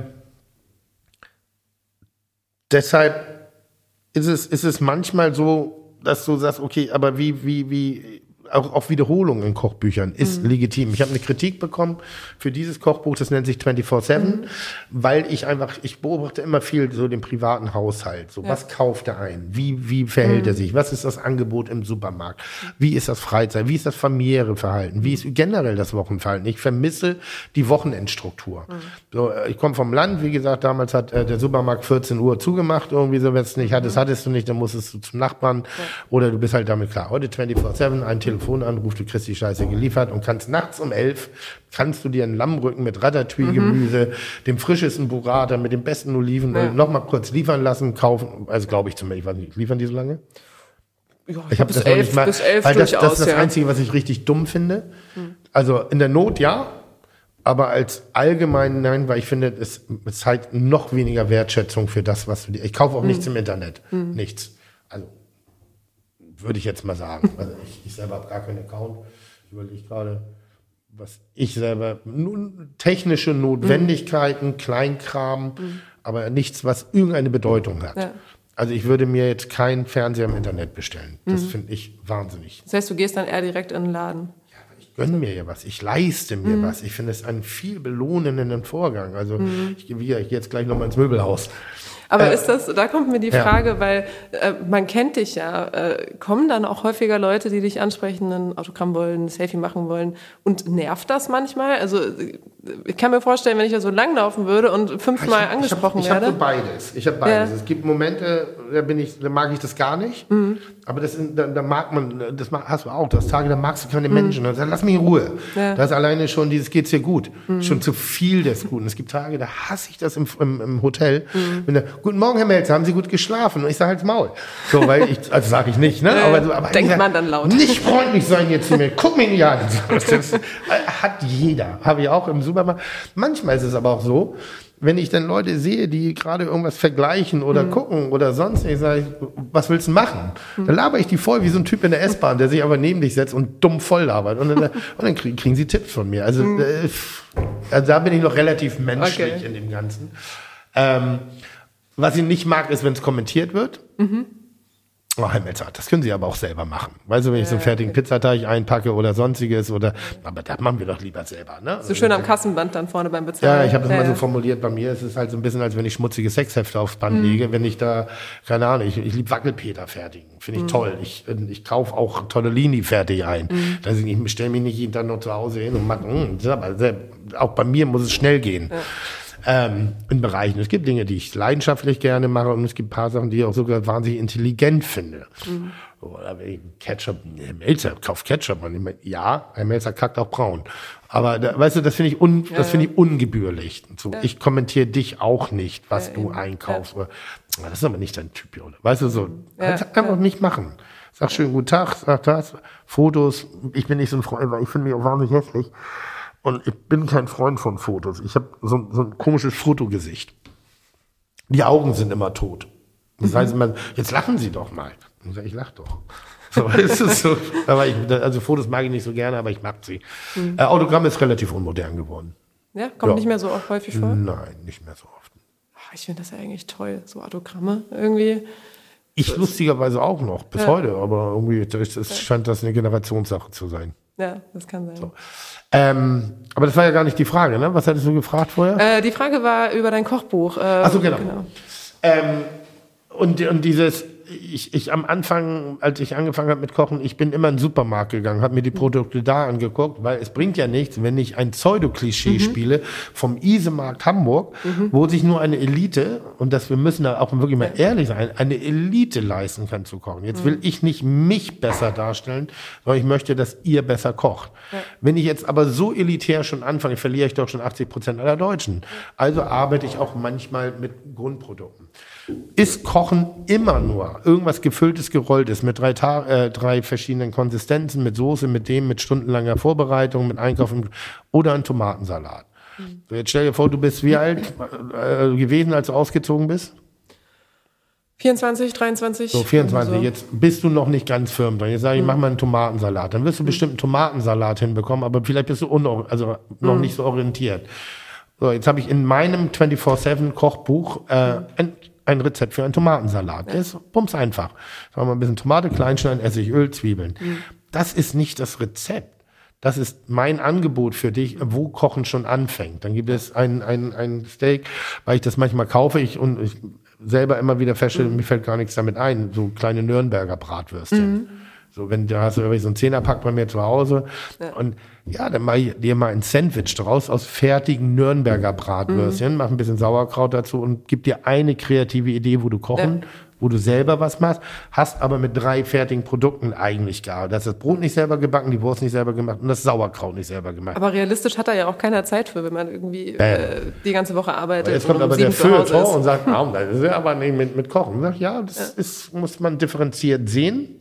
Auch Oma hat schon früher mit Fondor oder Maggi und Knorr gekocht. So. Ja. Oma hat Maggi auch nicht selber gemacht. Also hört auf, eine Pseudoromantisierung Mhm. in der Kulinarik herzustellen, dass schon immer und alles selber gekocht worden ist. Ja. Es war, gab schon immer die Möglichkeit, sich in bestimmten Bereichen helfen zu lassen. Und wenn ihr das Kochen von früher haben wollt, dann müsst ihr das Familienkonstrukt von früher auch wiederherstellen. Dann muss da ein Mensch zu Hause stehen und der muss zwei bis vier Stunden sich da hinstellen um für eine Sache zu kochen, wo es ein, eine keine feste Uhrzeit mehr gibt. Ja. Klassische 17 Uhr, 18 Uhr, Fadi macht Feierabend, mhm. Mutti oder so. so. Wir müssen uns den neuen Begebenheiten anpassen. Ja. Deshalb 24-7 mhm. bedeutet für mich, es gibt kein Gerüst mehr, sondern jeder entscheidet selber, wann er was kochen möchte. Mhm. Ich esse zum Beispiel sehr gerne nachts. Ja. Ich, so tagsüber esse ich gar nicht so gerne. Mhm. So, Im Urlaub ja, das ist was anderes. Aber so, mhm. während ich arbeite, esse ich nicht so gerne. Ich esse gerne nachts. Also vielleicht frühstücke ich sogar mal nachts. Ich mhm. könnte Bolognese zum Frühstück essen. Das finde ich richtig geil. Ja. So, dass, wenn mir jemand eine Bolognese zum Frühstück, würde ich mich hinsetzen, so mir den Kniep aus den Augen machen. Das Einzige ist, Kaffee und Bolo schmeckt scheiße zusammen. Ja gut, musst du dann nacheinander. Naja, und, und ähm, ich, ich wollte, der, der T.S. Ullmann hat Texte geschrieben. Warum? Mhm. Weil T.S. glaube ich in der Szene sogar. Glaub, mhm, Im Genussguide, genau, hat er über die Bullerei geschrieben, ja. Entschuldigung. Ähm, Im Genussguide eigentlich eine wunderschöne Beobachtung äh, mit allen positiven und negativen mhm. Aspekten über die Bullerei geschrieben hat, was mich sehr berührt hat. Ja ähm, weil ich dachte, ja, ich sehe sie nämlich genauso. Mhm. Ich sehe sie auch so. Ich hasse den Satz über die Bollerei, ja, ist ja ein Touriladen. Ja, sind auch Touristen da, klar. Mhm. Ich bin 100 Tage im Jahr Tourist. Ist jetzt jeder Laden, wo ich bin, ein scheiß Laden geworden oder was? Also hört mal aufs Auge, ihr, ihr Hamburger, ihr seid selber Tourist. Also wenn ihr von Eppendorf in die Schanze kommt oder mhm. von, der, von, von der Schanze, dann, dann seid ihr ja schon, seid ihr out of your hood. Ja. Also hört auf so einen Scheiß zu labern. Du bist Fremder im Fremden. Und deshalb ist es schöner, die Leute miteinander zu verbinden. Und Thees hat das ganz zauberhaft beschrieben und dann dachte mhm. ich, boah, diese Beobachtung, wir sind befreundet mhm. und er ist schon so oft auch sein Buch Sophia der Tod und ich, ja, da sind so viele zauberhafte Beobachtungen mhm. drin. Wo ich, das, das wird bei mir zum Film, während ich lese. Ja. Den Text auch. Sein Humor schräg. ähm, und dann habe ich ihn gebeten, Texte zu schreiben, ob er sich das vorstellen kann. Und er war sofort Feuer und Flamme. Mhm. Und ähm, dann Doppeldenk. Ich, ich mag mein Gesicht nicht auf dem Kochbuch. Das würde mhm. mehr Bücher verkaufen, lustigerweise, aber ich mag mhm. es nicht. Weil da habe ich eine Demut. Ich möchte, dass das Buch auch in zehn Jahren vielleicht noch eine mhm. gewisse Attraktivität hat. Und da habe ich ein Künstlerkombinat aus Leipzig gefragt, ob sie ihre Kunst zur Verfügung stellen mhm. würden, ein Cover für mein Buch zu machen. Jetzt ist mhm. es ein Auftrags, also ein Künstler eine Auftragsarbeit machen zu lassen, ja. finde ich schwierig. Weil ich will ihn nicht sagen, du musst aber das und das machen. Mhm. Aber wir haben diese unfassbar geile Kombination aus Fotografie, Design, mhm. ähm, tolle Rezepte, sehr einfache, nachvollziehbare Rezepte, äh, auch komplexere Rezepte, aber eben, da ist so eine ganze Agenda in den Bereichen drin. Wir haben tolle Aromatiken und wir haben dann ein sehr schönes Buch, das mhm. auch in 10, 15 Jahren noch seine Berechtigung hat. Ja, und die Texte, also so zwei, drei äh, durfte ich ja auch bei der Lesung hören. Ach, du warst da, diese, Genau, die ja. waren super toll. Also Oder? wirklich äh, hat es immer gut das Thema irgendwie eingefangen und irgendwie auch so diese persönlichen Anekdoten fand ich und traumhaft. Und jeder findet sich da wieder. Ja, So, das ist, ist diese Brötchengeschichte. Ja. Wo so, so ja. Sofort hatte jeder mh, hm, einen Geruch und ein Bild mhm. im Kopf. Und das ist dieses, dieses schreibe ja. ich auch im Buch. Ich sage, bitte, also tut euch einen Gefallen, liest euch diese Texte sogar laut vor. Ja. Nicht einfach nur so weglesen, sondern liest die mal laut und ihr werdet einen anderen Duck, ihr werdet noch stärkere Bilder kriegen. Kapitel fängt an vom, vom da gibt es ein Kapitel drin, mein Lieblingsitaliener. Mhm. Erster Satz, mein Lieblingsitaliener ist ein Chinese. Bam. Vielleicht muss T.S. Ullmann die irgendwie noch einsprechen oder so, dass man äh, macht so ein Hörbuch oder. T.S. und ich arbeiten gerade dran, ob wir sowas wirklich also mal als kleinere ja. äh, Clubtour machen. Ja. Ne? Also diese, weil die Fabrik war, das war im Rahmen des Literaturfestivals. Mhm. mhm ähm, mit Bettina Rust. Keiner wusste so richtig wirklich, was kommt mhm. da eigentlich. Ähm, keiner kann auch im Nachhinein beschreiben, was war es eigentlich. Mhm. Es war aber ein schöner Moment. Ein Lumumpa-Abend. Ja, stimmt. Vielen Dank übrigens dafür. Ein Lumumpa-Abend, ja. Und das ist halt das, was ich eben halt auch ja. mag. Also diesen, ich, ich hätte mir auch hinsetzen können und dann irgendwie mhm. klassisch in meiner Komfortzone bleiben. Mhm. Okay, dann kochen wir drei Rezepte ja. dann, und dann erzähle ich ein bisschen, was man dann macht. Aber lame. Mhm. Langweilig. Also spielt das Risiko. Die Überraschungstüten waren echt. Mhm. So, da hatte ja jeder noch eine kleine Tüte für den ja. anderen irgendwie so. Ja. Warum? Weil wir nicht wussten, wie es wie es wird. Wir haben mhm. kein Konzept gehabt. Wir haben einfach Herd, Gitarre, Talk. Ja. Aber das passte hervorragend, muss ich, ich sagen. Ich glaube auch, es war kurzweilig.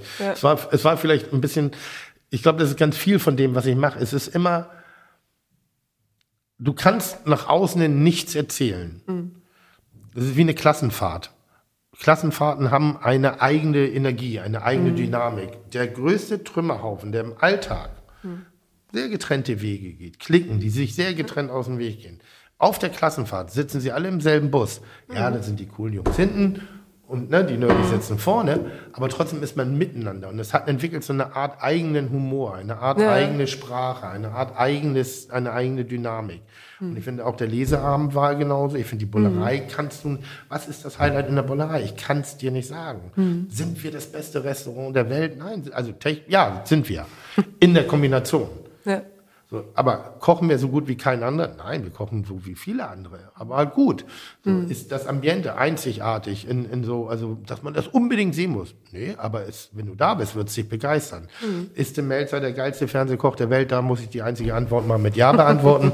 tut es aber der, der Bullerei irgendwas? Nein, tut's nicht. Aber es ist ein Add-on. Mhm. Die mit, das Wesentliche, was wir in der Bullerei haben, wenn ich ein Highlight rausarbeiten muss und kann und immer wieder mhm. kann, dann ist das, weil da habe ich wenig Einfluss drauf, die Energie meiner Mitarbeiter. Mhm.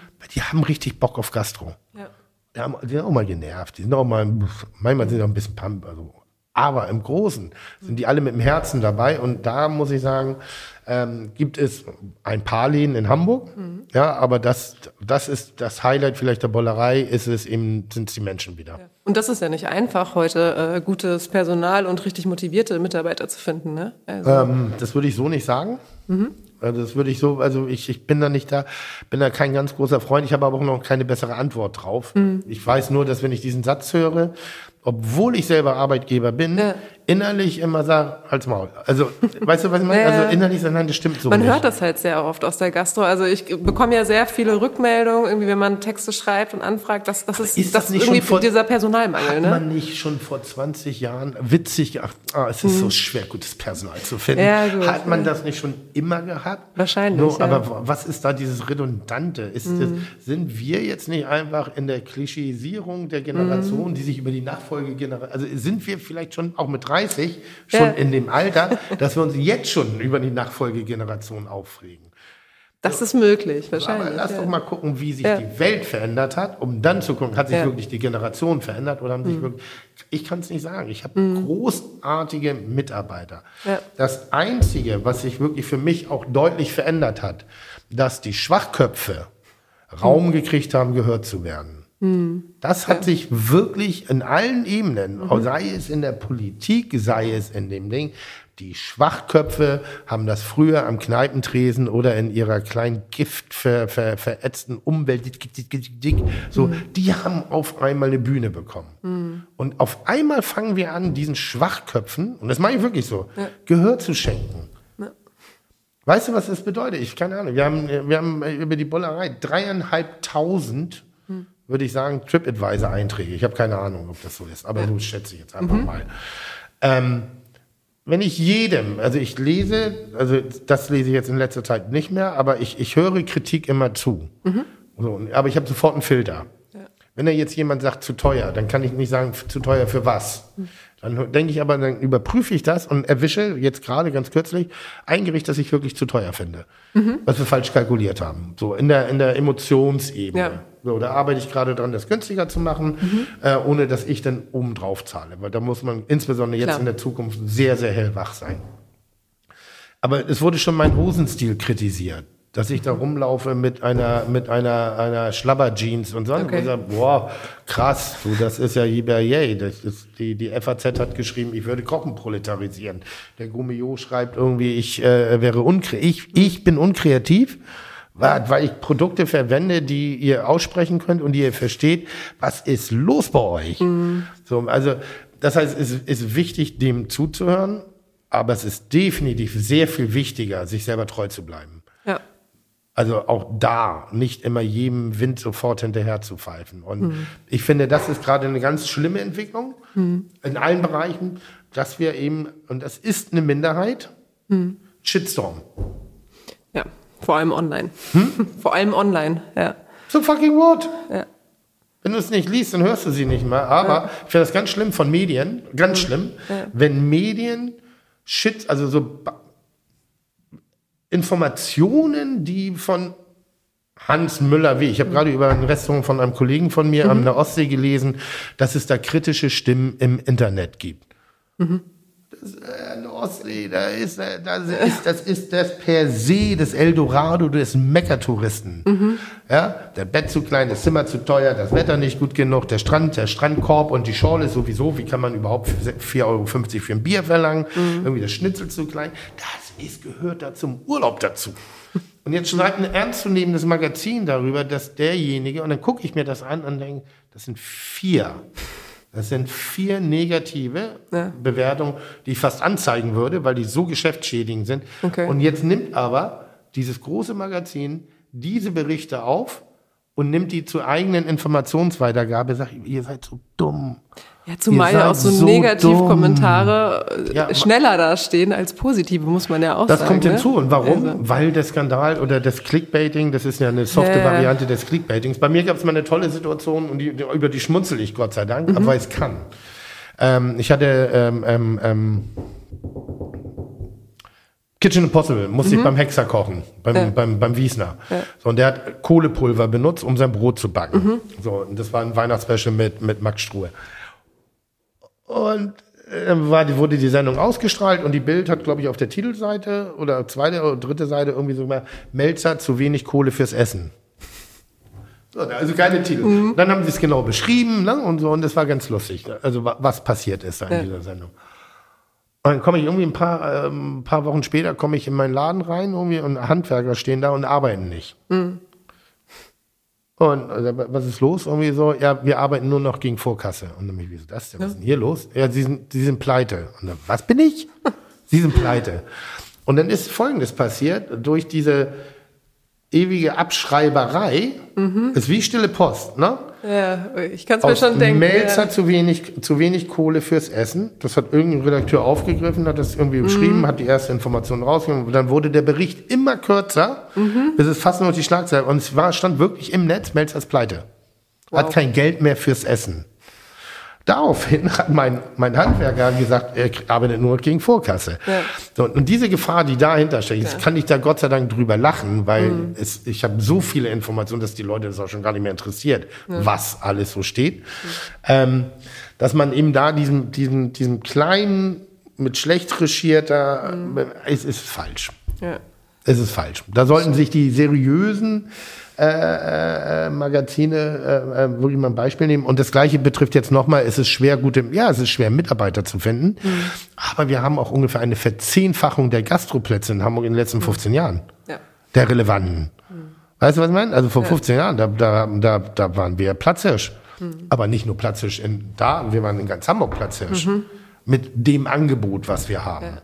Da ist inzwischen so vieles Nacke. Es gibt das Mesh, es gibt das äh, äh, Theos, es gibt das, äh, äh, das inzwischen Grill Royal, es gibt mm. das, es gibt so viele, die sich ja auch diese Fleischspezialität in Anführungszeichen haben wir gar nicht so sehr, aber wir werden mm. so gesehen. Hensler ist gekommen mit diversen äh, äh, Konzepten, mm -hmm. die es irgendwann gibt. Salt und Silver, das, das Nicky Nine, das Ying Ying, das, äh, es gibt so viele neue Gastroplätze, die es in dieser Form nicht gab. Mm und da, irgendwann hast du auch nicht mehr. Du kannst ja. auch keine 30, äh, wenn du hier 30 Stadtmagazine machen wirst, dann wirst du irgendwann sagen, es gibt auch, es ist schwer, gute Journalisten zu kriegen. Ja, das stimmt. So, und das, das Tempo hat einfach nicht mit angezogen. Ja. Plus, dass wir wirklich ein Problem haben, also ich glaube, unser einziges Problem, was wir wirklich haben, aber das ist kein Gastroproblem, nur wir sind etwas empfindlicher dafür, dass wir, äh, ähm, die Lebenshaltungskosten in Hamburg sind einfach brutal teuer geworden, also mhm. insbesondere das Thema Miete. Mhm.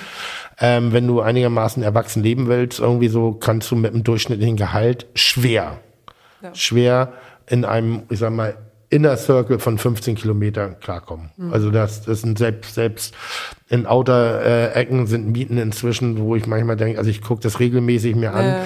weil daran versuche ich Gehälter anzupassen, ja. dass ich eben gucke und ich rede nicht von dem Mietspiegel, weil das ist für mich, also ich kenne keine einzige Wohnung in Hamburg in 30 Jahren, seitdem ich hier in Hamburg so exzessiv unterwegs bin, die sich jemals im Rahmen des Mietspiegels be bewegt haben. Mhm die eine Heizung hatte, warm Wasser, ein Fahrstuhl oder, oder mhm. Doppelfeld, also weißt du, die auch ja. irgendwie über Wohnqualität ja. verfügt hat. Ja.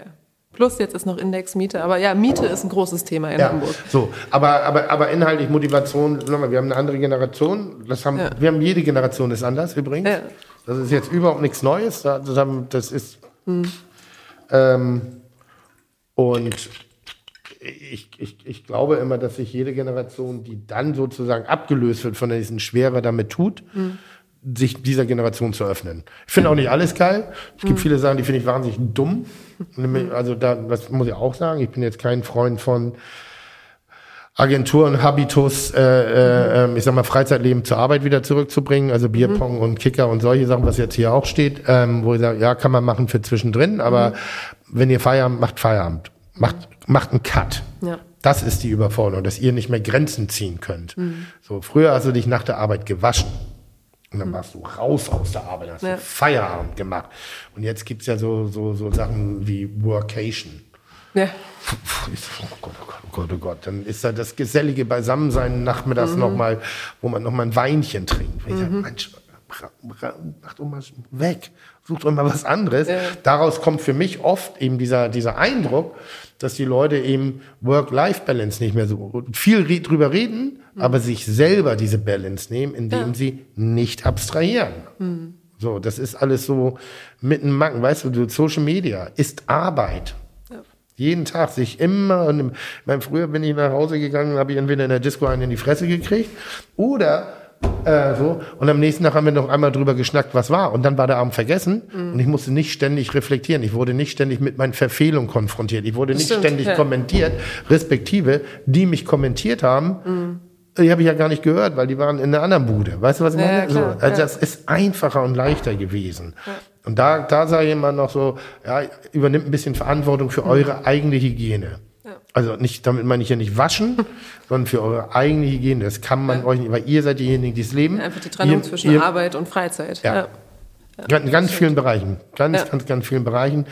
Und ähm, grundsätzlich ist eine Sache, ja, es ist schon in Ordnung, jeder hat die gleichen Rechte, mhm leider dann auch die gleichen Pflichten. Und Pflicht wird inzwischen als so wahnsinnig negativ wahrgenommen, mhm. dass ich das nicht nachvollziehen kann. Ich kann nur mich im Rahmen einer Gesellschaft bewegen und von dieser Gesellschaft partizipieren, wenn ich dieser Gesellschaft auch was gebe. Mhm. Und dieses etwas überzogene, ich-bezogene, schon schwierig manchmal. Ja. Schon stimmt. schwierig. Das stimmt. Wir kommen mal so langsam ja. zur, zur letzten Frage. Ja, gut. Ähm, so einen kleinen ähm, Ausblick, weil ich kann mir vorstellen, bei dir stehen Rente. vom zwischen, zwischen jetzt und Rente noch ein paar Projekte oder was steht da so an? Mein, mein Problem ist, dass ich jetzt gerade eigentlich in der Urlaubsphase bin. Also ja. das ist so die, die, die zwei Wochen zwischen den Jahren, ne? mhm. ne? also Weihnachten, Silvester. Mhm. Und dann ist da allgemein relativ wenig los, mhm. ähm, im Sinne von, dass ich keine anderen Verpflichtungen okay. habe. Ja, und dann kommt Langeweile. Und Langeweile ist bei mir perfekt für Kreativität. Mhm. Deshalb jetzt gerade habe ich ungefähr 40 Konzepte und Ideen im Kopf. Die bewegen sich zwischen einer Eisdiele im KDW bis hin zu der Reaktivierung des Off-Clubs, den ich mhm. mal in Bahrenfeld hatte, einen Laden, den ich sehr vermisse, dass ich da wieder was mache. Ja. Dann habe ich jetzt neulich eine Gastro-Location gesehen, wo ich sofort eine Idee hatte und dachte, oh perfekt, ähm, ich möchte eine Rahmenbar machen, ich möchte äh, äh, ein, ein Fischrestaurant machen, mhm. ich möchte eigentlich ein ganz, ganz deutsches Restaurant machen.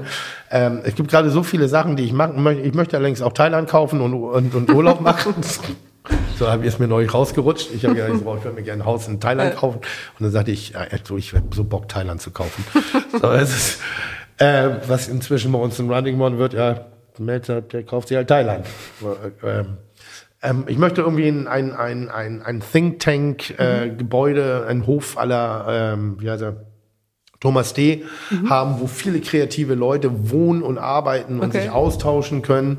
Ähm, ich möchte, ich, ich möchte gerade so viel. Also es werden bestimmt Projekte kommen. Okay. Mich würde es freuen, wenn wir das Eis so etabliert bekommen, dass es in zehn Jahren auch noch am Markt ist. Das mhm. muss nicht so, also nicht, es geht nicht um Dominanz, es geht einfach nur, damit bestimmte Projekte auch eine nachhaltig, ja, einen nachhaltigen Erfolg haben. Ach, es gibt so vieles gerade. Also wirklich ganz, ganz, ganz, okay. ganz schlimm. Aber eigentlich will ich nur ähm, Rente. Okay. Also nicht Rente nichts tun, sondern eigentlich möchte ich nur, also ich, ich beschäftige mich gerade viel mit dem Thema mhm. Okay. So, aber nicht okay. so, weil ich denke, oh, ich komme jetzt langsam in ein Alter, mhm. wo man sich dem auch mal stellen muss. Ne? Mhm. Und ich möchte nicht zu den Leuten gehören, die das eigene wahrgenommene Ende nicht wahrnehmen. Mhm. Ja, also, verstehe, was du meinst. Möchte, ja. so, wenn, wenn ich in den Dschungel gehe, und da gehe ich rein, das schwöre ich euch, Äh, ja? ja? Dürfen wir mit rechnen? Ja, auf jeden Fall. Gehe ich aber rein, weil ich will und nicht, weil ich muss. Okay. Das ist klar. immer so der große Unterschied zu meinen Sachen. Ich mache wahnsinnig viele dumme Dinge, wo auch mein Management manchmal auch, oh, bitte, ey, lass das doch. lass es doch bitte. Lass es doch einfach sein. Sage, ja, aber ich habe Spaß dran. Lass mich das doch bitte machen. Das kostet mich jetzt keinen Aufwand. Und Dschungel würde ich sofort machen. Okay. Also sofort. Das ich bin ist, gespannt darauf. So, und ich glaube, die Leute, die es nicht machen würden, sind ja nur die Leute, also weil es reizt, weil es ist ja auch manchmal echt schwierig da. Und stellst du dir nicht die Frage, wie man selber da wäre, wäre man dann auch so? Ach nee, wenn ich da schon irgendwelche Tieraugen oder so, ja gut, das, nee, da das bin ich raus. Ja, das ist jetzt für mich, und ich finde ja dieses, dieses, ich habe ja früher auch wahnsinnig gerne Frauentausch geguckt. So, weil ich fand das immer faszinierend, wenn die, du bewirbst dich um ein Format, mhm. wo du weißt, du wirst deinen Lebensumfeld, für eine Woche ist das, glaube ich, ne? Für eine Woche ich wirst du aus länger, deinem oder? Umfeld ja. rausgenommen und wirst in ein anderes Feld reingetan, was nicht mhm. deinem Umfeld entspricht. Ja. So, jetzt ist es nun nichts Verblüffendes, dass wenn ich in der, in der schicken Villa, dass ich halt nicht so ein solche. So, die haben den Schlüssel noch nicht mehr im Schloss und heulen schon rum, weil das macht die alle so fertig, das ist so ganz anders. Was ist denn los bei euch? Da, da, kann man doch auch mal sagen, ja geil, das ist jetzt hier aber mal wirklich komplett anders. Was kann ich hier draus machen? Mhm. So, weißt du, also das finde ich halt faszinierend beim Dschungelcamp. Wäre ich auch so ein Assi dann? Wäre ich auch so eine, so eine, so, eine, so eine, so eine intrigante Snitch, die da versucht, die anderen gegeneinander auf. Also wäre ich so. Vielleicht, vielleicht haben wir alle das Potenzial in uns drin, ein Arschloch zu sein. Wenn man wenig isst und es ist sau heiß und wer weiß, dann. Äh, wer weiß. Wer weiß, so, was vielleicht passiert. Ist, ne? Vielleicht, vielleicht äh, ja. überschätzen wir das nicht. Weil ich weiß, ja. dass mich Langeweile würde mich töten. Ja. Also ich kann sehr gut nichts tun. Mhm. Nur der Kopf. Mhm. Da passiert immer irgendwas. Okay.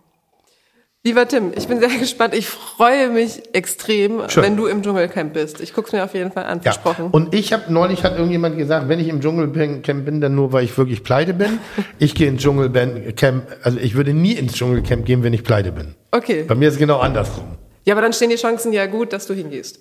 Ja, ich würde ich schon Gage verlangen. Also umsonst würde ich es jetzt auch nicht machen, weil umsonst kann ich es auch so machen. Kann ich einfach irgendwo einschließen. Okay. Ja. Vielen Dank für das Gespräch. Äh, Sehr gerne. Super, dass du da warst. Ähm, Sehr gerne. Ja, vielleicht sehen wir dich ja dann bald äh, in Australien. Oder woanders. Wir ja. gucken mal. Danke. Schön, dass ihr auch in diese Folge reingehört habt. Habt ihr Fragen, Anregungen oder Kritik? Dann schreibt uns eine Mail an redaktion.genussguide-hamburg.com.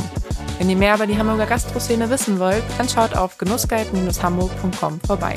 Hier erfahrt ihr, in welchen Restaurants sich der Besuch lohnt, welche Neuigkeiten es gibt und bekommt spannende Einblicke hinter die Kulissen der Hamburger Gastroszene.